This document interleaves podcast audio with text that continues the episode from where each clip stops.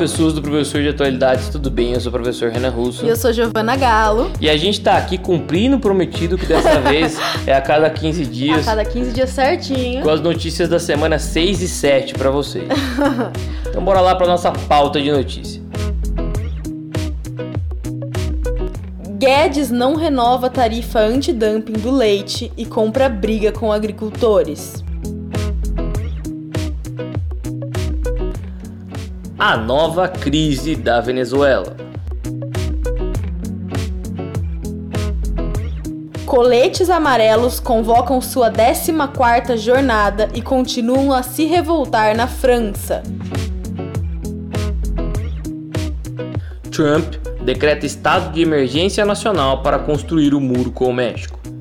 Essas são as notícias da semana e hoje a gente tem uma pequena mudança que vai acontecer. Nós vamos desenvolver todas essas notícias com vocês que foram dadas aqui agora e a gente tem algumas notícias extras. Não são notícias, na verdade, que nós vamos desenvolver mesmo, mas a gente vai uh, comentar sobre alguns casos que a gente já falou aqui ou alguns que ainda estão se desdobrando. Por exemplo, o caso de, de Brumadinho, a gente já conversou com vocês aqui, mas é, tiveram algumas atualizações. Então a gente vai atualizando vocês sobre isso. E então a gente começa pelo Brasil e a gente vai falar sobre a não renovação da tarifa antidumping que o Paulo Guedes é, não impôs aí sobre os é, as grandes indústrias do leite, né? É, o que aconteceu? É, é, na verdade, isso é um assunto de política externa, mais do que um assunto de política interna, mas que resvalou e deu uma crise desgraçada, enfim. Uma briga bem isso, louca, né? Vamos, vamos por partes. O Paulo Guedes, que é o nosso super-ministro da Economia, tá? É, super porque ele tem um, o chamado super-ministério, ele junta três ou quatro ministérios que antes eram separados, decidiu não renovar a tarifa anti-dumping, que recaía sobre o leite em pó. O que, que seria uma tarifa anti-dumping? Para entender isso, vamos por partes, vamos dizer o que, que é um dumping. Teoricamente, dumping. Não é doping. Já vamos começar daí definindo que dumping não é doping. Porra, Giovanni. é, dumping é a prática de você se inserir em um mercado enquanto uma empresa, enquanto um país, enfim, e você tendo um bom capital, você tendo um bom dinheiro guardado, digamos assim, é, você chega colocando o seu produto com um preço bem baixo. Conforme você vai colocando o seu produto mais baixo, você vai quebrando a indústria que já estava ali, ou a indústria de um país, ou a indústria de um determinado é, setor. Você vai quebrando aquela indústria e a hora que tiver tudo mal ou menos quebrado, você vai e aumenta o seu preço só porque as pessoas estão tão dependentes de você que agora você controla aquela economia. Entende? Então você começa com um preço bem baixo para conseguir quebrar toda a concorrência. A concorrência não vai ter como competir com esse preço, até porque você consegue tomar esse prejuízo no começo e aí depois você sobe esse preço abusivamente e é só você que comanda o mercado. Então, isso é dumping, tá? Bem explicado bem por cima. Tá? É, uma tarifa anti-dumping é uma tarifa que visa evitar esse tipo de situação. Qual foi o cenário?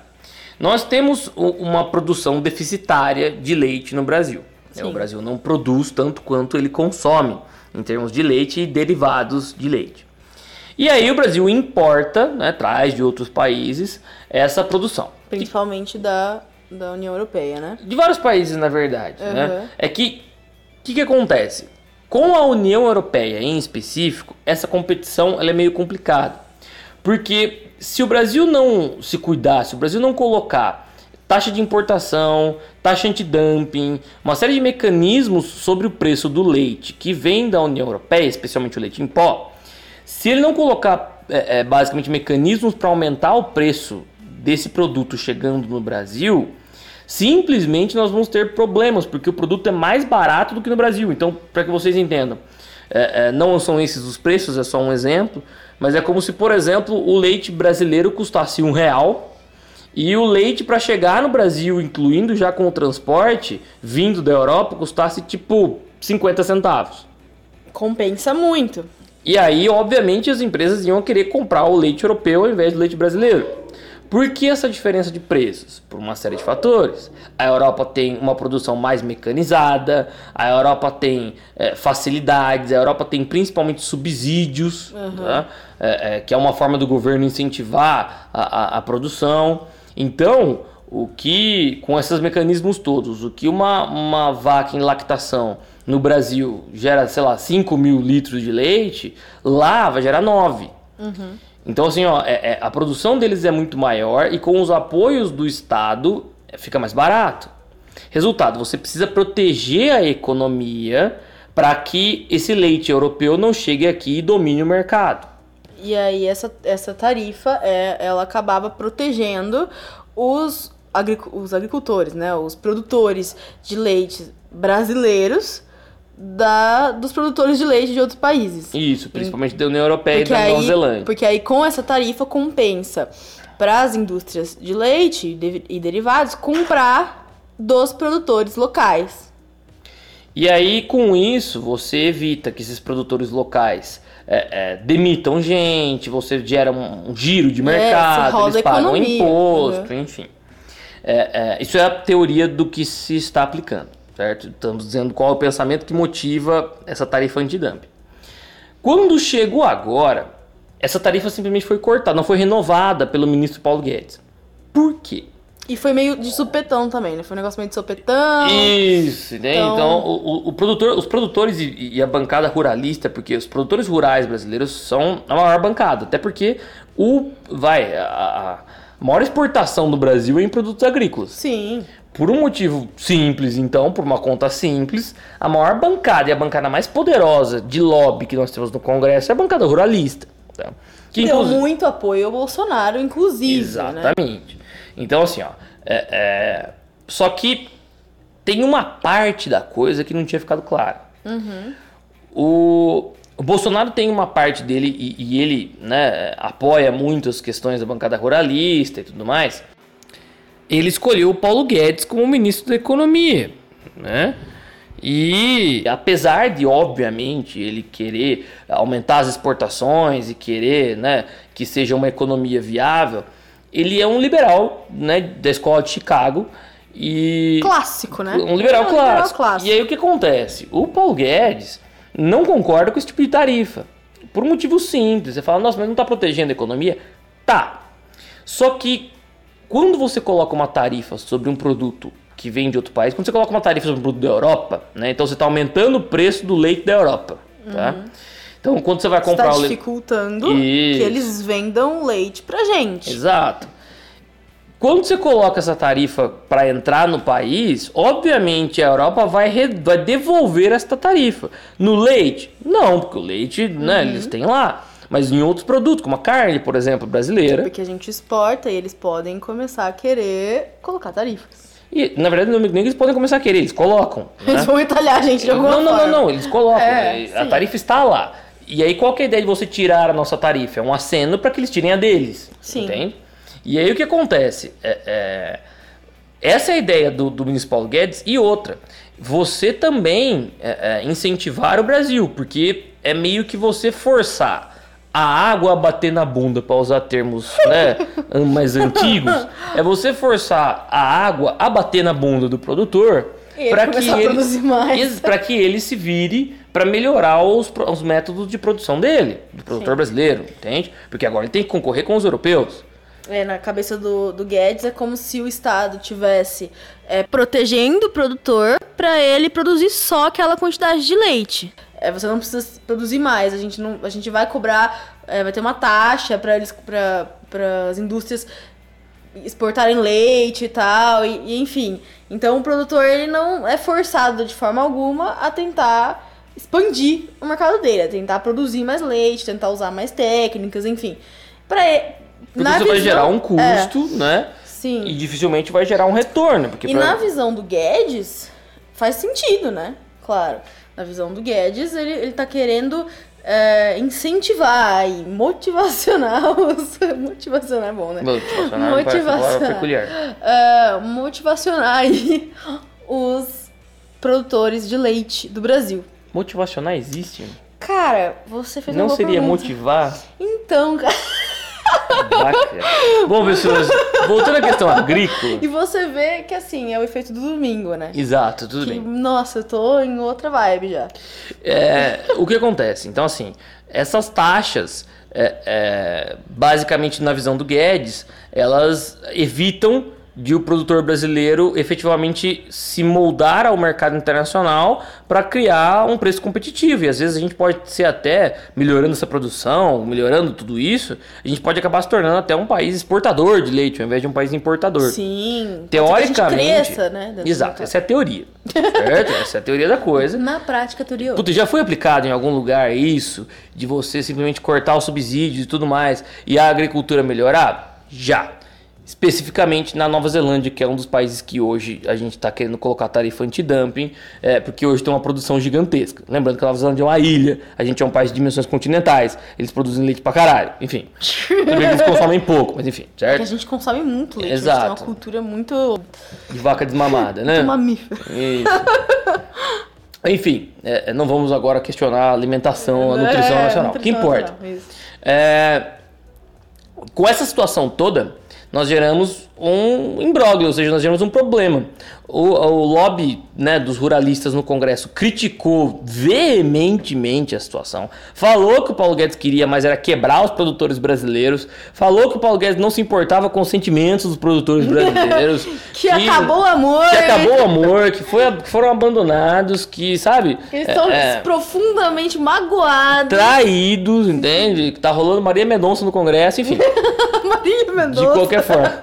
No Congresso é triste. Então o que cara. acontece? Com isso, é, é, o Paulo Guedes acabou né, sendo muito criticado, inclusive pelo próprio Bolsonaro, que na época estava até no hospital. o Bolsonaro tava nem ativo. Bolsonaro- o Paulo Guedes aqui quase matou o Bolsonaro do coração. É, e aí o que acontece? O Bolsonaro veio a público e falar: não, não, pelo amor de Deus, entende? Você tá jogando contra o time, não não faz Até não, porque a gente já não falou. dá dessa, É, sabe, assim. Até porque a gente já falou que essa bancada é, ruralista foi que apoiou imensamente o Bolsonaro na E lembrando dele. Uhum. que já é strike 2, mas a gente já fala disso. O que importa é, é, o Paulo Guedes acabou voltando atrás na situação, é que ele não podia colocar de volta a tarifa antidumping, então ele reorganizou a taxa de importação dos europeus e aumentou a taxa de importação no mesmo valor que seria a tarifa antidumping, ficou na mesma. Ficou na mesma. Certo? É. Ficou na mesma. É, Só que é óbvio, né? Você desperta a atenção dos países europeus e aumentar a tarifa de importação é diferente de manter uma tarifa antidumping. É, é, pode ser que os países europeus se sintam no direito de aumentar tarifas de importação brasileiras, por mais que o valor seja o mesmo, são coisas diferentes. Então eles podem usar isso de migué para querer aumentar as nossas taxas e pressionar para que a gente volte atrás. Então a coisa toda ficou meio feia. E quais são os dois lados da situação? De um lado você tem o ministro Paulo Guedes e os, liber- os liberais da economia que estão dizendo pra gente que o melhor é que você tire essas taxas, esses protecionismos, esses subsídios do governo brasileiro para o setor agrícola. Porque eles fazem com que a população pague mais caro, né? Porque, óbvio, se, a- se não houvessem essas taxas, a gente mandaria importar o leite da Europa e o leite custaria muito mais barato, entende? Então, essas taxas protecionistas aumentam o preço para o consumidor. Essas taxas protecionistas elas impedem efetivamente o livre mercado de fazer a sua evolução, ou seja, de você eliminar quem não está conseguindo se adequar ao mercado e forçar aqueles que conseguem a efetivamente melhorarem. Se evita de o Brasil se tornar um país exportador e competidor em termos de preço, tá? Em vários produtos agrícolas, no caso aqui o leite, especificamente o leite em pó. É, e com isso, né, você vai travando o Brasil em subsídios que o governo no futuro provavelmente não vai conseguir pagar. Essa é a visão do Paulo Guedes, tá? E dos liberais. É, do outro lado, os agricultores estão dizendo o seguinte: que tudo bem, os subsídios até são meio complicados mesmo. Só que, ao mesmo tempo, existem certos entraves dentro da produção agrícola do Brasil. Uma máquina, para você comprar ela, mandar vir do, do, do exterior uma máquina para o Brasil, um maquinário mais especializado, mais moderno, fica mais do que o dobro do valor.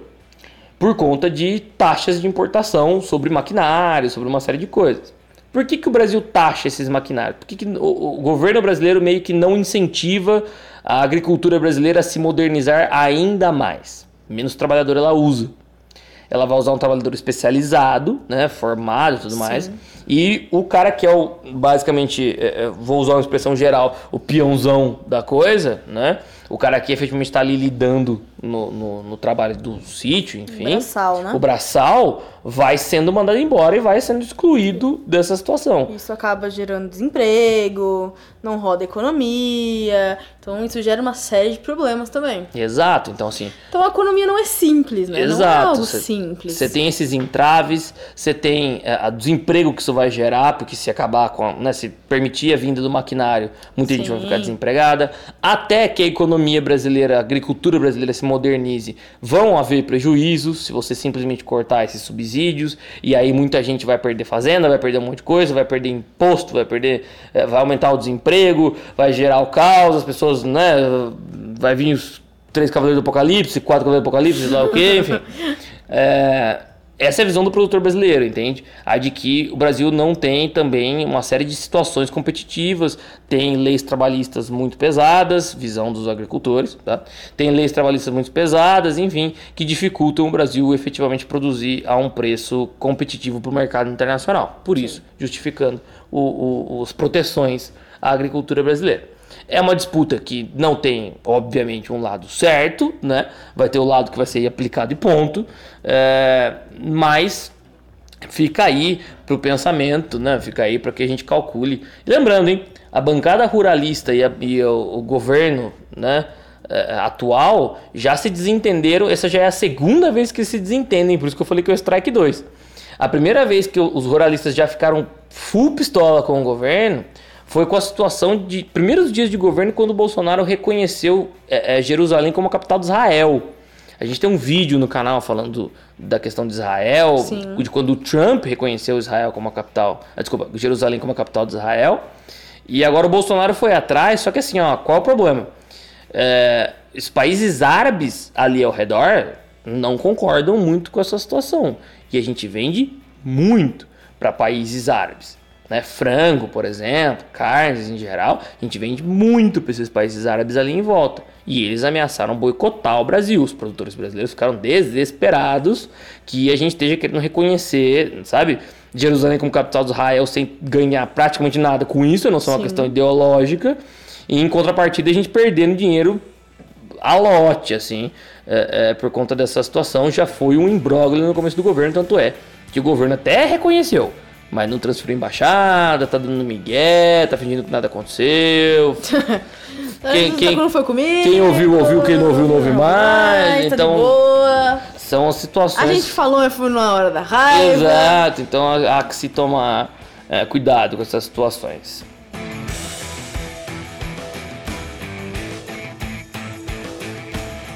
Então nós fechamos a discussão sobre o Brasil. E a gente vai falar agora sobre a Venezuela, sobre essa nova crise. Na verdade, é uma continuação de toda a crise que envolve a Venezuela e que é, é, agora a galera tá, tá. Todo mundo agora é presidente, a galera fica se autodeclarando presidente, o Maduro tá puto, a população tá puta, a gente tá puto, fica todo mundo puto e a gente segue assim. E o que aconteceu? A, a Venezuela Acho que a gente já vem acompanhando a Venezuela já tem um tempo, né? Todas as crises que a Venezuela passou. Uma delas, inclusive, envolvendo o Brasil, quando a população começou a fugir. Mas lá atrás, ainda em 1999 e tal, o Hugo Chávez, né, foi lá, promoveu revolução, golpe, chame do que quiser, dentro da Venezuela e assumiu o poder. Tá? Ficou lá por 14 anos. Isso, inclusive. né? Tem gente que falou que foi, foi uma eleição justa, tem gente que fala que foi golpe, tem gente que fala que foi revolução. Tem gente que fala que foi de democracia. Enfim, que importa. O Chaves importa entrou. que ele entrou. Ele entrou, é. certo? E quando ele entrou, ele promoveu uma distribuição de renda, tanto quanto forçada, mas promoveu uma distribuição de renda. Então a população mais pobre é, é, melhorou muito de condições de vida num país como a Venezuela, que tinha uma desigualdade gigantesca na década de 90. Né? Então a galera que não comia passou a comer Exato. todos os dias. E quando a bonança está né, instalada, ninguém liga para autoritarismo. Se você estiver comendo, se você estiver com uma vida legal, você não se importa se o presidente é um cuzão ou não. Sim. O que foi acontecendo? O Chaves foi entregando para se manter no poder e se garantir no poder o Chaves foi entregando certos setores da economia na mão dos militares, militares de alta patente dentro da Venezuela. Sim. Então essa galera é dona de regiões petroleiras, essa galera tem poder realmente quase imperial dentro de determinadas regiões da Venezuela, enfim. Mas como estava tudo bem, né? De vez em quando morre alguém, mas não sou eu. O autoritarismo foi sendo tolerado. Exatamente mais, isso. Né? E durante muitos anos a Venezuela, com essa bonança econômica, foi vista como exemplo por países e tudo mais, tudo lindo, tudo maravilhoso. Eis que quando o Chaves morreu, a coisa já estava meio degringolando. Mas quando efetivamente o Chaves morreu e assumiu o que era vice-presidente dele, que era o Nicolás Maduro, a coisa foi totalmente abaixo. A, a crise econômica começou a, a bater. Veio junto com a crise econômica o problema do petróleo, que é o grande motor da crise econômica Sim. venezuelana. Lembrando que 90% das exportações da Venezuela são de petróleo. Então ela é tipo muito dependente de petróleo. E oscilações no preço do petróleo alteram muito a economia venezuelana. E desde 2012, 2013, o petróleo tem baixado o seu preço graças a uma série de situações de política internacional. Algumas delas a gente até já tratou aqui, Estados Unidos, Arábia Saudita, Irã, enfim. Tá? É, e o que, que aconteceu? Com essas oscilações do preço do petróleo, acabou de vir abaixo o problema do Maduro. E o Maduro começou a utilizar desses artifícios, desses autoritarismos, para controlar a população e para ajudar, além da crise venezuelana, a, a calcula-se que algumas pessoas, provavelmente algumas pessoas da oposição, têm donos de supermercado tudo mais, têm tirado produtos das gôndolas. Existe essa denúncia, tá? É, de que tem se tirado produtos das gôndolas. Que a crise não é mais. é real, né? Mas essa não é a essência da crise, não. entende? Então, assim, ó, é, é não é porque tem gente ajudando a pôr fogo no parquinho, tá? Que o parquinho não está efetivamente pegando fogo. É, não é porque tem gente jogando uma gasolina lá que Exato. efetivamente não tá. Que ele já não estava pegando fogo antes. Então, é assim... porque tem uma reportagem muito boa, inclusive, da BBC, em que eles acabam. É, estavam mostrando como estava funcionando uh, o cemitério lá na, na Venezuela. Porque muita gente está morrendo né, de fome, enfim, de N fatores que as pessoas já morriam e agora se agravou. E eles não têm, a família geralmente não tem condição de enterrar o corpo. Então eles acabam ficando é, nos. como se fosse um, um IML, né? Então eles acabam ficando nesses lugares que deveriam ser refrigerados, mas também pela falta de, de dinheiro não é. Então os corpos ficam ali é, em um, é, é uma temperatura muito alta e muitos acabam até explodindo. O que acontece, né? Com essa temperatura, sem a falta de cuidado que precisa para quando a pessoa acaba de morrer e tal, é, acaba juntando muitos gases dentro da pessoa e a pessoa explode. De verdade. Então, é, é uma situação, assim, é desesperadora, porque muitos é, parentes, né, acabaram de perder seus entes, eles acabam entrando lá, porque não tem mais seguranças ali naquele lugar. Então, muitos até cemitérios é, sem cuidado, é, supermercados que fecharam, não tem mais, ou esses que ainda sobrevivem escondendo comida. Então é uma crise generalizada. Generalizada, e... completamente, completamente perdida a Venezuela. E aí o que acontece? É, é, a crise está lá e precisa ser resolvida. Só que claramente o Maduro não tem as condições necessárias para fazer essa solução, até porque ele não tem apoio de países estrangeiros. Você pode falar, ah, mas os Estados Unidos é golpista. É, é lógico que ele é. Mas assim, ainda assim. Na verdade, é. a Venezuela só tá, só tá de pé até hoje porque ela, ela tem até um apoio mais ou menos da China e, e da, da Rússia, Rússia, que é quem segura as pontas, porque várias das riquezas venezuelanas uhum. e até do tesouro venezuelano tá em bancos europeus que bloquearam os bens do Maduro. Sim. E da Venezuela. Então assim, ó, é, é, várias das riquezas minerais, enfim, da Venezuela estão se perdendo por conta disso e estão deixando de ser vendidas. A Venezuela tá numa crise assim sem tamanho, certo? É, e óbvio, com o Maduro, como há alguns meses atrás, comendo em restaurante caríssimo em Dubai, sabe? A da população. Mas enfim, isso não é o cara. Que importa? Sim, ele não quer, ele não aceita, é, porque a maior, maior pedido da população é que ele saia. Exato. Né? Ele não tem mais apelo nenhum dentro do país dele. Se, se tem alguma manifestação pró-Maduro, não tem quase ninguém. Exato. E o mínimo que ele tinha que fazer era cair fora. E o que acontece? É, é, essas manifestações demonstram uma situação que, sim, a eleição do ano passado foi fraudada, tá aprovado por A B mais C que foi fraude. Fora que só naquela coisa dos venezuelanos fugirem do país, tem mais de 7 milhões de venezuelanos fora do país. É, alguns calculam 5, outros calculam 4, outros calculam 7. Importa que tem gente pra caralho fora do país e não pôde votar. Teve líder de oposição preso que não pôde ser votado. Foi uma zona a eleição. Ela obviamente foi fraudada. Sim. Então, assim, ó, o Maduro não aceita que se faça novas eleições para presidente, ele não aceita qualquer possibilidade dele sair. E não me venha dizer que o Maduro foi democraticamente eleito, porque ele não foi. Certo? Sim. Isso não foi. Simplesmente não foi. Tanto é, meus queridos, que assim, ó, tanto é uma questão ideológica, assim, que, que, que para deixar mais claro, tanto é que a questão ideológica já abandonou a Venezuela há muitos anos, que até a esquerda da América Latina e a esquerda mundial são contra a Venezuela, entende? Sim, A- a porque esquerda é uma mundial- crise humanitária. Exato, a esquerda mundial, sabe, ainda mais moderada, digamos assim. Então, a internacional eh, eh, socialista não reconhece a- a- a- o governo Maduro nem o partido como líderes eh, ligados à internacional. A diversa, o Mujica, que é um dos grandes nomes É. da, da, da esquerda latina, E um velhinho muito fofo. não reconhece a, América, a Venezuela enquanto um, um- vai, o governo Maduro enquanto um governo eleito, enquanto um governo justo. Ele mesmo já considera o Maduro praticamente um ditador. E ele recomenda que hajam eleições e que eleições que tenham uma, é, é, um acompanhamento, porque estão havendo fraudes. O Maduro controla muitos dos setores da, da Venezuela e estão havendo fraudes, houveram fraudes. Sim. Por conta disso, por conta dessas fraudes que aconteceram, é, é, o parlamento, vamos dizer assim, o parlamento venezuelano teve um líder, né, como se fosse o presidente da Câmara no Brasil. E assim como o presidente da Câmara do Brasil, ele seria o terceiro na linha de sucessão. Então vem o Maduro, o vice do Maduro e este sujeito. Quem é o presidente do parlamento venezuelano? Um senhor chamado Juan Guaidó. Senhor não, que é um cara até que novo. E esse Guaidó, tá? É que efetivamente é, é, por, é que nem aconteceria no Brasil, por eliminação. Se você impugnou a candidatura do Chaves, do vice, ele é o presidente, certo? Então o que, que vai acontecer? Esse cara, ele é quem está à frente agora, e é esse cara quem se declarou, basicamente, ele- o Maduro acusou ele de tentar tomar o poder. O Guaidó deixou claro que ele simplesmente quer ah, um governo de transição.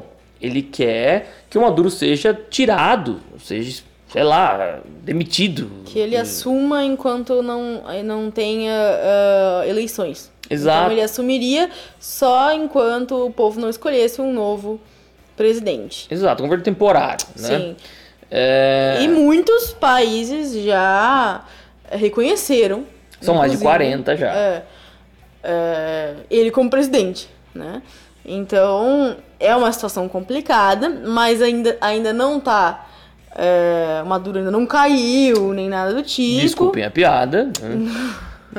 tá maduro, mas não cai. Caso alguém não tenha pego, né? O Maduro ainda não caiu, mas Eu vou arranjar um, um daquela bateriazinha pra fazer o, pra piada ruim, mas enfim. deve ter um programa. Deve ter alguma coisa. Enfim. É, mas só essa questão, tá? É, então, assim, ó, nós temos lá o Juan Guaidó, que está se dizendo presidente, mais de 40 países reconhecem ele como presidente, o Maduro está ali se arrastando. O que se segura e sustenta o Maduro no poder são duas coisas: o apoio de países internacionais como Rússia e China, Sim. e os militares venezuelanos, porque como eu falei, os militares desde lá do governo do Chaves foram ganhando vários apoios, foram ganhando muita coisa. Então eles são donos de muita coisa. Eles têm medo que com a redemocratização da Venezuela eles percam todas essas vantagens que eles adquiriram Além de durante os uma anos. comissão da verdade. Exato, para descobrir todas as merdas que eles fizeram. É, e aí eles sejam punidos por tudo que eles fizeram. Lembrando que eles são os- as altas patentes do exército, eles não são aí o soldadinho que esse cara é tão fudido quanto o resto da população. Sim.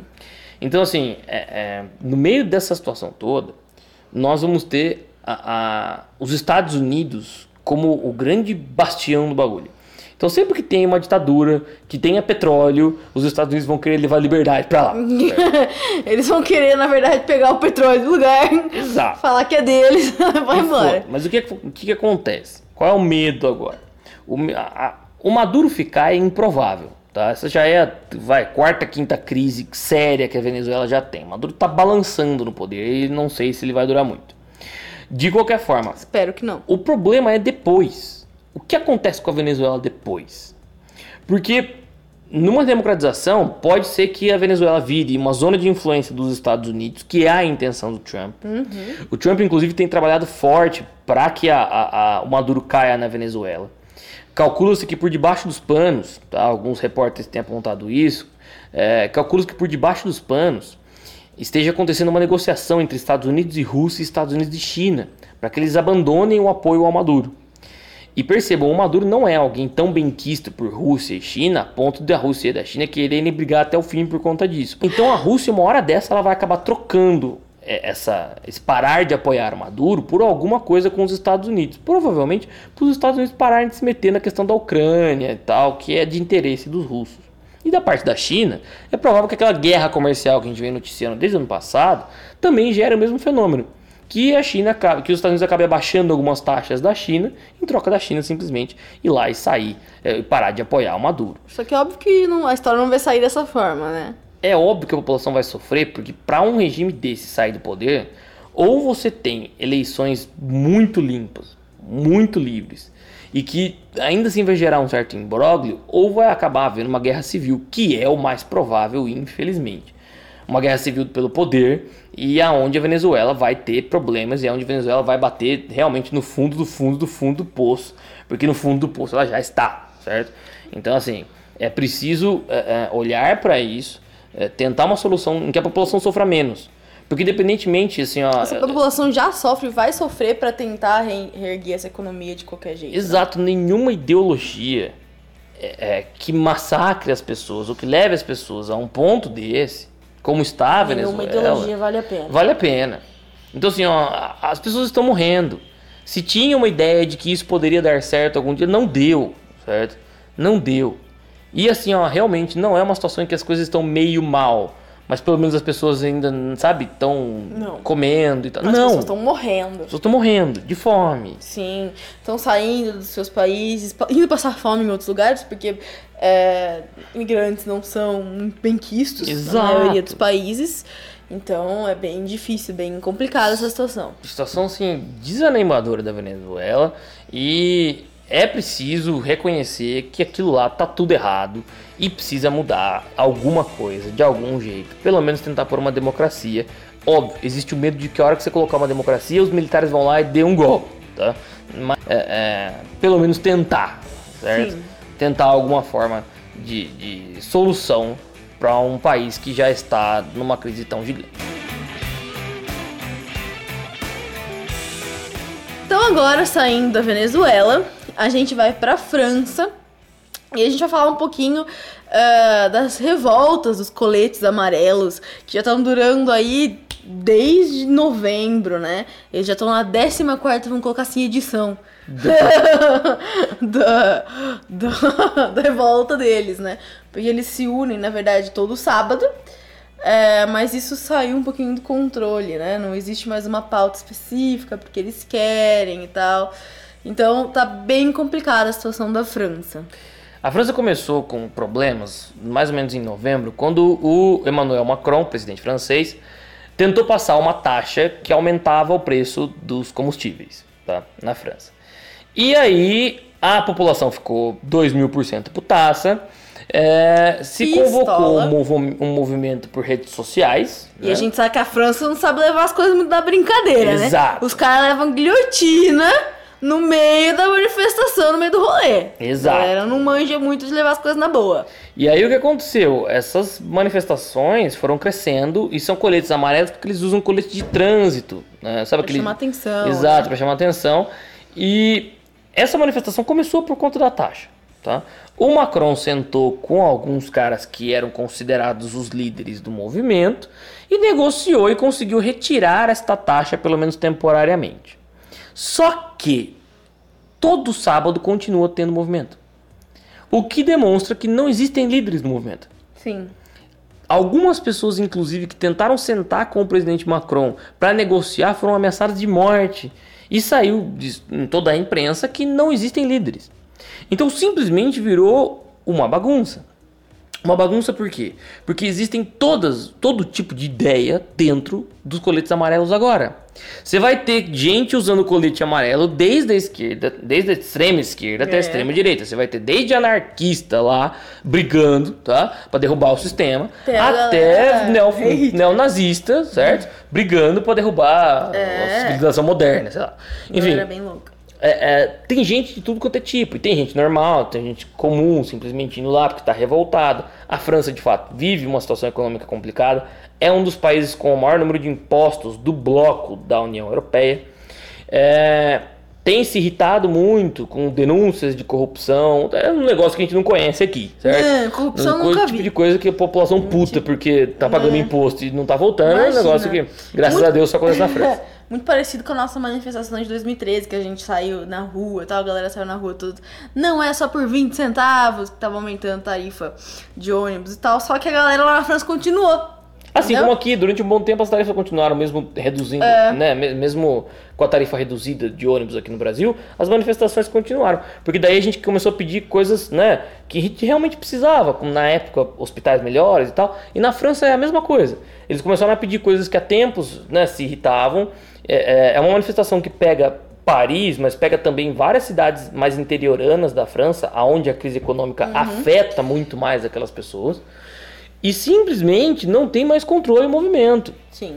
Então ninguém não tem como negociar com o movimento porque você não sabe de onde vem. Você tem pessoas pacíficas que simplesmente fazem marchas e no meio da marcha pacífica tem gente botando fogo em carro, exato, gente, é, danificando é, patrimônio público e tal. Então, é, tá sendo bem difícil lidar com a quantidade enorme de grupos que tem dentro de um mesmo movimento. Né? Exato. Né? Que eles querem coisas muito diferentes. Então, essa imagem do Macron, que era esperado desde o começo, de que ele fosse o vilão da história, ele tá saindo hoje como um bonzinho, porque ele tá, ele tá tentando é, fazer acordo com todo mundo tal, e tá todo mundo vendo que ele não tá conseguindo, que tá saindo é, totalmente é, do alcance dele solucionar essa, essa questão.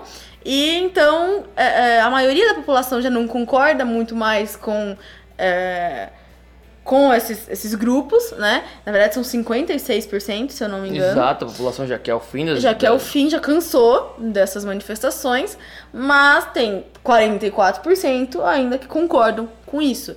Então é uma, uma parcela é, extremamente significativa que ainda se manifesta, vai sai todo sábado com seu coletinho e continua reivindicando pelas coisas que ela quer, né? E essa situação ela já escalonou num ponto em que você já tem coletes amarelos em outras partes da Europa. Você já tem manifestações de coletes amarelos na Bélgica, na Holanda e alguns outros países do bloco. Então é uma coisa que está crescendo e ninguém sabe crescendo para que lado. É, como que está crescendo, né? Exato, não se sabe se eles vão acabar se institucionalizando, como aconteceu no Brasil, onde aqueles movimentos acabaram virando o MBL, o Vem Pra Rua e tal. Que a galera acabou... Uma organização, né? É, virando um partido mesmo. Né? Exato. Né? Algumas pessoas até, até já têm conversas de que alguns dos líderes dos coletes amarelos querem assumir o controle, querem virar um partido e né, assumir Muito o controle difícil. da França. Muito difícil, porque o que, que quer? Ainda o MBL tinha uma, uma proposta clara, né? Do que o MBL queria. Ainda que essa proposta, assim como, né, tivesse diluída em outras pautas, porque nem todo mundo que estava na rua estava na rua porque defendia coisas como o MBL, Sim. mas, é, é, entendo? Enquanto você está fazendo oposição, a mesma coisa que a Venezuela, enquanto você está fazendo oposição, tá todo mundo junto. Né? Oposição, uhum. no caso do Brasil, a Dilma na época, oposição ao Macron na França, oposição ao Maduro na Venezuela. Enquanto tem oposição, tá todo mundo junto. O duro é depois, que aí quando vira oposição, que a coisa se rompe, porque daí cada um quer ir para um lado. Né? Sim, cada aí um, cada um quer defender o seu pirão, é, é. lógico. Né? Então, essa situação da França tem se arrastado durante um bom tempo e já gerou, inclusive, um incidente diplomático. Porque na Itália, se vocês se lembram do nosso podcast que a gente falou das eleições italianas, quem é o maior partido da Itália hoje é um partido que surgiu há pouco tempo, chamado Movimento Cinco Estrelas, que é um movimento antissistema. É aquele partido contra tudo que tá aí, sabe? É, isso, sabe. Sabe, sabe exato. Ele é contra tudo, entende? Quer se mostrar como uma renovação política. Só que justamente por conta disso, eles são um partido meio contra o bloco europeu, contra o euro, contra algumas coisas. E o seu presidente, né, o presidente do partido, um cara chamado Luigi Di Maio, que inclusive ele é, ele é vice-primeiro-ministro da Itália. Uhum. Mas o Luigi Di Maio é, é, deu uma declaração pública dizendo que apoiava os coletes amarelos, que estava certo combater o presidente francês, porque o, o, presidente francês era visto como um riquinho. E né? é aí que entra a treta, né? Exato. O Macron ele é visto como um riquinho, como ele de fato é rico, certo? É, é... Tem aquela estripinha de gente rica. Exato, sabe? Aquele cara. Ele tem cara de gente rica, sabe né? Sabe a pessoa que passa gel no cabelo? Exato, os caras com, é, falam que ele não tem nada a ver com o povo, que ele não sabe falar com o povo, que ele é um elitista. De fato, o Macron nunca mexeu na taxação das grandes fortunas da França. Então, é, é, tem esse estigma e o Movimento Cinco Estrelas resolveu se revoltar e apoiar um partido italiano no poder, resolveu apoiar os coletes amarelos na França. Você imagina a zona que isso deu. A França chamou o embaixador de volta, não tá, cortou temporariamente relações com a Itália. E é um ano meio bosta para isso acontecer. Sim, porque... E como bem apontou né, o xadrez verbal, é, esse é o ano da, de 500 anos da morte do Leonardo da Vinci. Sim. Que é italiano, mas morreu na França. E aí já veio uma treta desgraçada, porque assim, ó, o Leonardo da, a maior parte das obras do Leonardo da Vinci estão na estão França. na França. É. E agora a Itália tá reivindicando, né? Na verdade, a primeira a Itália pediu emprestado, né? A França, obviamente, não tá querendo emprestar as obras, tá puta com a Itália. Não, mas agora ela não vai mesmo. Exato. E, ó, são duas datas seguidas. Esse ano é aniversário de morte do, do, do Leonardo da Vinci. E ano que vem, se eu não tô enganado, é aniversário, seria 500 anos de vida do Rafael Sanzio, que é outro grande pintor renascentista. Então, assim, é, é são situações em que as obras do Rafael também estão na França. Todo mundo tá na França. E a Itália tá putaça com isso, porque agora ela quer de volta. Porque como assim? Sabe? O cara morreu na França, mas ele é mas italiano. Ele é italiano, é. Tem que ficar na Itália essas obras. E se essa treta tem cheiro de nacionalismo, meus queridos. e nacionalismo é um negócio perigoso. Porque assim, ó, é, pode parecer muito bonito, mas é italiano, tem que estar tá na Itália, tá certo, meu país primeiro de meu país primeiro em meu país primeiro, em 1914 morreram mais de 10 milhões de pessoas na Primeira Guerra Mundial e sabe Deus quantas na Segunda. Então, assim, é, é, nacionalismo nunca acaba bem, certo? Você querer considerar. Nacionalismo exacerbado sempre dá merda. Esse nacionalismo, que é diferente de patriotismo, né? Que é você gostar do seu país. Não, nacionalismo é você realmente não gostar do país do colega. É, achar que seu país é melhor que o do colega. Exato. Então, assim, ó, esse tipo de situação normalmente acaba mal. E a gente tem que ficar esperto, tanto com as manifestações para ver quantas mais jornadas haverão. Essa foi a 14 acontecendo nesse sábado e saber para onde vai esse movimento dos coletes amarelos. Fechamos a França então. Nós vamos agora para os Estados Unidos, que estava faltando. Os Estados Unidos, na verdade, o Trump. Trump. Trump. O que, que, é isso? Será que é convivência com a avó? Eu sei lá. Muita convivência com a avó. É, o Trump, na verdade, ele decretou um estado de emergência nacional. É, porque agora ele resolveu de verdade que ele quer construir, porque quer construir um muro com a fronteira. Com a fronteira. Não vai, não vai sair, você vai ter que falar. Front. Não consigo. Tá. Enfim, deu, deu bug na parceira Fronteira. aqui, ela vai respirar um pouco. Isso, calma. Foi. Foi. Fronteira com o México. Fronteira com o México. Isso. Isso. Parabéns. Obrigada. Então, assim, o que acontece? É, o Trump, tá? Vem com essa história do muro desde a campanha e tudo mais, todo mundo achou que era bravata. Não é, certo? Ele tá, na moral, querendo tocar isso até o final. O que acontece? A Mas fronteira... é que assim, é na moral, na moral mesmo, assim, ele tava querendo que o México pagasse Aí não rolou muito essa história, porque não ia rolar mesmo, o México não ia pagar o um muro na fronteira. Ah lá, consegui de novo. E é, é, agora ele foi tentou pedir é, pro Congresso aliviar a barra dele e aceitar dar o dinheiro, né, para essa construção do muro. Não rolou, a princípio, a quantidade que ele queria. É, e ele acabou decretando o estado de emergência. É... tudo começou porque assim, ó, a fronteira do México com os Estados Unidos ela é complicada mesmo. É, passa muita droga, passa muitas coisas e tudo mais. Mas assim, ó, não é o tipo de coisa que é fácil de você não é o muro que vai segurar, por mais melhor que ele seja, que vai efetivamente segurar esse tipo de situação. Mas bom, certo? É, vai arrumar inibe, um mas exato, é. né? Mas assim, pior, assim, tem jeitos piores de você entrar. O que acontece? O Trump está decidido a construir o tal do muro e ele colocou isso no orçamento a ser aprovado para os próximos dois anos. Só que o Congresso, lembrando que tivemos eleições para o Congresso americano no ano passado. E a maioria hoje é democrata. Exato, que é a oposição ao Trump. Então a maioria do Congresso hoje é oposição.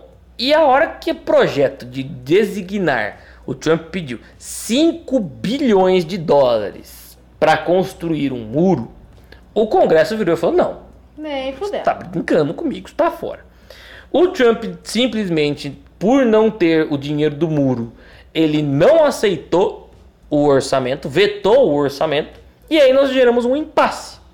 Este impasse acontece com uma certa frequência nos Estados Unidos e não pode haver governo e nem instituições públicas funcionando enquanto o orçamento não estiver aprovado. Portanto, o que acontece nos Estados Unidos é uma pausa de praticamente quase todas as estruturas administrativas federais no que costuma se chamar de um shutdown. Já aconteceram vários, mas esse foi o maior shutdown em termos de duração, em que vários, milhares de funcionários públicos ficaram sem salário, que para tudo mesmo, né? É, enquanto não se resolve a questão do orçamento. Isso é uma forma de pressionar o presidente, pressionar o Congresso. Congresso, pressionar o presidente. Fica essa treta. Fica essa treta. Há duas semanas atrás, a treta deu uma pausa, tá?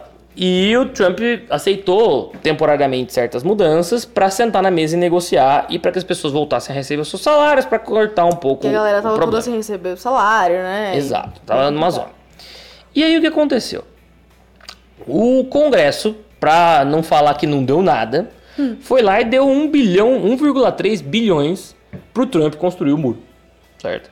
Essa foi a proposta do Congresso e o Trump aceitou. Todo mundo pensou, legal. Então vai se resolver o problema, certo? Então não vai ter mais shutdown, tá tudo certo, fechou, é nóis. Você vai com 1,3 bilhões construir, sei lá, que muro você vai construir.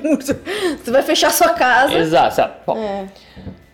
Eis que no mesmo dia o Trump vira e decreta um artigo que está na Constituição dos Estados Unidos desde 1976, né, pelo governo Gerald Ford.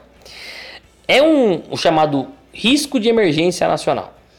Basicamente, quando o país está em risco de ameaça, principalmente ameaça estrangeira, mas às vezes ameaça de qualquer forma, o presidente tem o poder de ir lá e decretar estado de emergência nacional e ele adquire poderes para alterar o orçamento, além de algumas outras coisas.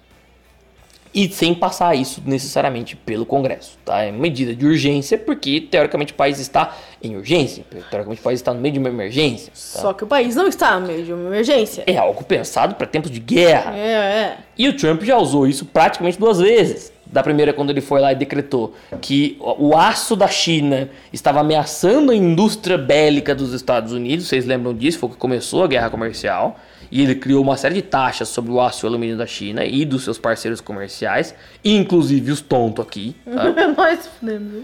E dessa vez ele decretou emergência nacional falando que a questão imigratória é um problema e tá acabando com os Estados Unidos e morrendo gente pra caralho e ele vai resolver. Resolveu uma crise que praticamente né, ele, ele, ele mesmo criou.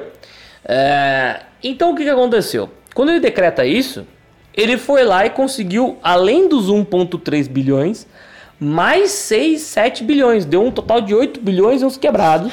então você pensa. Pra construir o muro. Você pensa que os caras, os democratas estão contentes. Cara, os democratas no Congresso, Nossa, cara, assim, ó. pulo assim, tem 3 metros. Eles estão correndo em volta, cara, gritando, tipo, meu, ritual satânico, qualquer coisa, cara. Eles estão putaço. Putaço. Porque assim, o Trump foi muito filho da puta. E já é a segunda vez. Ah, então, assim, vontade de rir, meu. Para derrubar uma medida dessa, precisaria de praticamente dois terços do Congresso. E os democratas não têm dois terços do Congresso. Apesar de ter uma maioria razoável, não é a maioria constitucional. Então, simplesmente não vai acontecer. A única chance disso ser barrado seria se os, a Suprema Corte, que é tipo o Supremo Tribunal Federal dos Estados Unidos, barrasse o bagulho. Só que a Suprema Corte, ela é conservadora, ela é, uma, uma, em sua maioria, indicada por republicanos. Mesmo assim, é, é uma questão que não é ideológica, entende? Não é questão Sim. de ser conservador ou não. Existe uma chance muito grande do Congresso barrar um, uma coisa dessas. 8 bilhões para construir um muro, entende? Não é reforçar fronteiras, não é fazer acordos, não é reforçar a inteligência, não, para fazer um muro, certo? Ah, um muro mega tecnológico. Ainda é um muro, certo? É, então o que acontece? É um problema, tá? É, a situação, pode ser que lá na frente a gente vire e pague minha língua e fale assim, não, o muro, cara, acabou com os problemas de, de droga entrando nos Estados Unidos, acabou com o problema de imigrante ilegal entrando nos Estados Unidos, o muro foi um sucesso e o Trump é um gênio. Pode ser, certo? Mas não é muito provável, certo? Não, né? Ainda assim, é uma situação meio tensa e meio complicada é, designar um dinheiro desse que está sendo retirado, inclusive, de verbas, prioritariamente da verba militar dos Estados Unidos e colocado, tá, para essa, é, para essa situação. Então, é uma situação complicada, já está se discutindo e tem que se discutir mesmo, Sim. acabar com esse mecanismo. Porque toda vez que alguém usa esse mecanismo de, de emergência dá nacional, merda. dá merda, é. os brigam. Não é emergência, na verdade, e fica então, essa briga. Desde 1976, quando o Ford usou isso pela primeira vez, dá merda. Então, teoricamente, teria que se discutir essa situação. Mas não é do interesse, porque hoje os republicanos estão no poder, então eles estão usando, então eles não querem acabar com o mecanismo. Sim. Depois os democratas vão entrar no poder, e eles vão poder usar, e eles não, não vão querer acabar com, com, o negócio. Então, assim, ó, falta uma coalizão que acabe com o mecanismo que dá tanto problema assim. Tá? Essa é a questão, certo? Sim, essas são as notícias principais que a gente é, se propôs a é, contextualizar Exato, aí pra vocês. Comentário. E agora a gente vai só citar as notícias extras mesmo. O que ficar esperto. Uhum, que a gente já conversou sobre a Vale com vocês no último podcast, inclusive. É, e aí saiu um novi movimentos. o que tá acontecendo hoje? Documentos novos da Vale em que é, que a Vale, na verdade, sabia dos, ris dos riscos da barragem é, de Brumadinho se romper e ela calculou é, quais seriam os danos se isso acontecesse. Então, basicamente, ela sabia que a barragem iria se romper. Obviamente, a gente não pode é, falar, nossa, com, com clareza sobre isso ainda, porque os documentos, como a gente já falou, é, eles estão sendo analisados, mas é, são documentos que saíram, né? E o número de mortos que já aumentou, né? Já são mais de 160 mortos. Daqui para frente, os desaparecidos é, é, é, bem provável que eles, infelizmente, também estejam mortos. E, cara, assim, fora outras notícias que foram surgindo sobre a Vale, coisas terríveis. Tem outras barragens, assim, tem uma barragem que é 33 vezes, tem 33 vezes mais líquido do que a, a de Brumadinho. É, é, tem várias cidades envolvidas eh, que estão perto de, de, barragem que podem ser soterradas completamente, assim. É, é, a quantidade de coisas erradas que pode dar com essas barragens é enorme. Tá todas as populações que moram perto ali estão preocupadíssimas, né, com essa situação. Então, é, é, de novo a gente vem reforçar aqui que é uma situação complicada essa da Vale e que se nada for feito é provável que outra, outro acidente né, deste tipo aconteça. Vem acontecer de novo, tá? né? É, outra notícia é que o Marcola, o líder do PCC, está sendo transferido, ele e alguns, vai, alguns caras da cúpula dele, para presídios federais, separados uns dos outros, é, aonde a fiscalização é muito maior e aonde a dificuldade de comunicação é muito maior. Calcula-se que. Eles já deviam estar tá lá, né, para comer de conversa. Mas... Calcula-se que, um, um, que a última vez que isso aconteceu, é, deu aquela vez que teve, nossa, não sei quantas pessoas mortas, é. ataque para tudo quanto é lado, é escolas verdade. canceladas. Essa foi a última vez. E dessa vez calcularam que tinha um plano dele para escapar do presídio.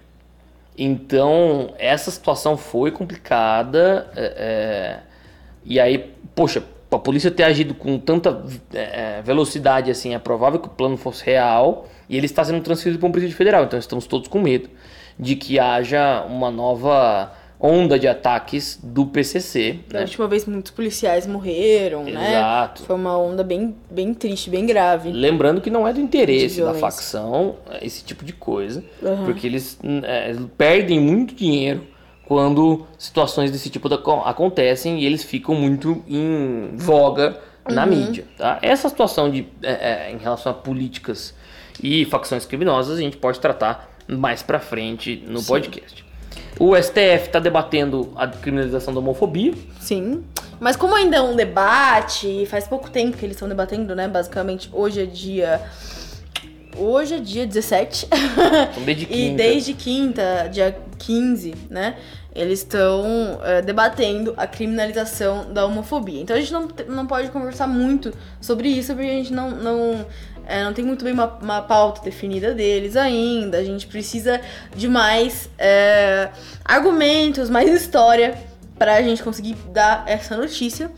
É, mas basicamente o STF agora tá debatendo a criminalização da- da homofobia e é possível que no próximo podcast a gente já tenha uma notícia é, grande sobre isso. E por fim, a BIM, que é a Agência de Inteligência Brasileira, está sendo acusada de espiar padres e paróquias para se inteirar do que vai acontecer no sínodo é, é, convocado pela Igreja Católica para esse ano, onde a igreja vai debater os rumos da Amazônia. A igreja de- debata um assunto que é de interesse político, né? É, mas ao mesmo tempo o nosso ministro do meio ambiente, o senhor Ricardo Salles, não sabe nem malemar onde fica a Amazônia, nunca pôs o pé lá. É, então são coisas né, complicadas é, é, e nós temos aí a nossa agência de inteligência, praticamente nossa agência de espionagem, espiando paróquias por aí. Certo, Giovana? Certo, né? Pessoas, era isso. Praticamente uma hora de podcast. Nós agradecemos a atenção e a gente promete que daqui 15 dias a gente tá de volta. Boa semana, Giovana. Boa semana, Renan. Beijo, até mais. Tchau, tchau.